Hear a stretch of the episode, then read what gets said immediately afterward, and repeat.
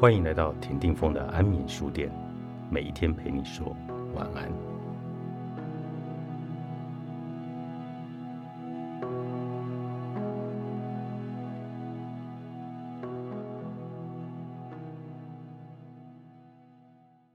只要对方不是在说谎，基本上在告白的时候就已经传达我喜欢你的心意了。因此，严格来说，这里要谈的。并不是前面提到的难以理解意图的句子，但还是要跟各位来聊一下。其实刚开始在撰写这本书的时候，我就已经知道读者应该对这个项目很感兴趣。不过当时的我并不清楚什么样的句子才能够称得上是真心的告白。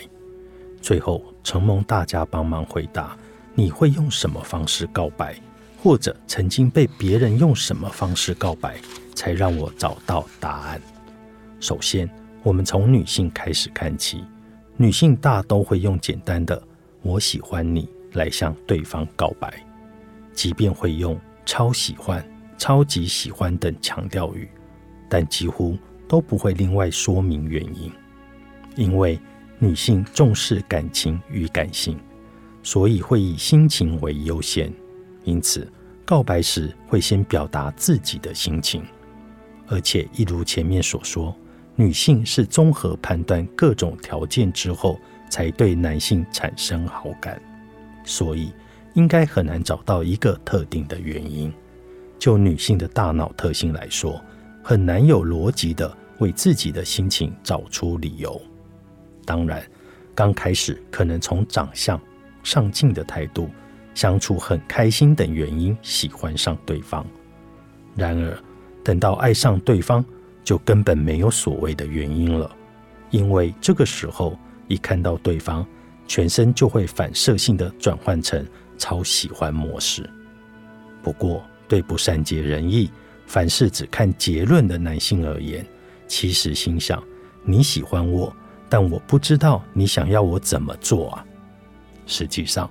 当我还是学生时，也有人对我说“我喜欢你”，但因为后面就没有下文，就这样放着不管了。之后对方来问我之前的事，你想好答案了吗？我却很疑惑的反问：“要回答什么呢？”因此不经意的伤害了对方。我告诉女性工作人员这件事，对方很生气的骂我：“那你那是什么意思啊？”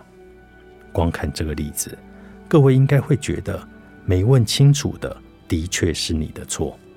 不过，我之所以会分享这个糗事，其实是想告诉大家，处于那个年纪的男孩，有不少人都像当年的我一样难搞，而且不止少年时期，男性基本上不管到几岁都不会改变。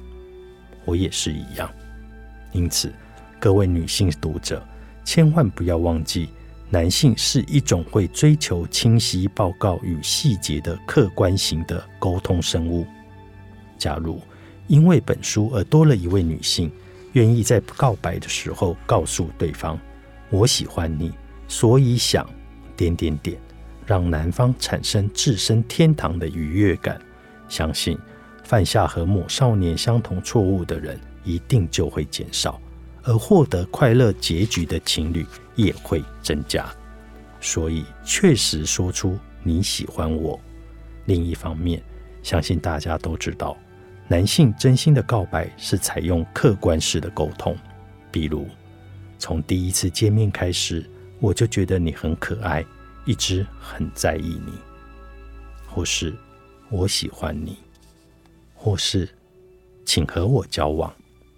如果是这样的告白，就可以判定认真的程度非常高。根据女性访谈的结果显示，有很多人被告白的时候，都会听到对方说出类似“从第一次见面开始，我就觉得你很可爱，一直很在意你”这样的原因。从男性客观性沟通的角度来看，似乎认为不说清楚原因，对方就不知道自己是真心喜欢。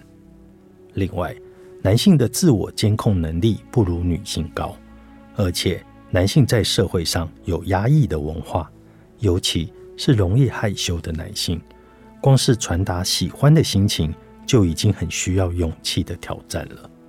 恐怕男性在告白的时候就已经突破女性最在意的羞耻线，以背水一战的心情想着，反正都要丢脸，就把想说的话全部说出来了。虽然很令人头痛，但对男性而言，从自己嘴里说出喜欢这种话，真的很害羞。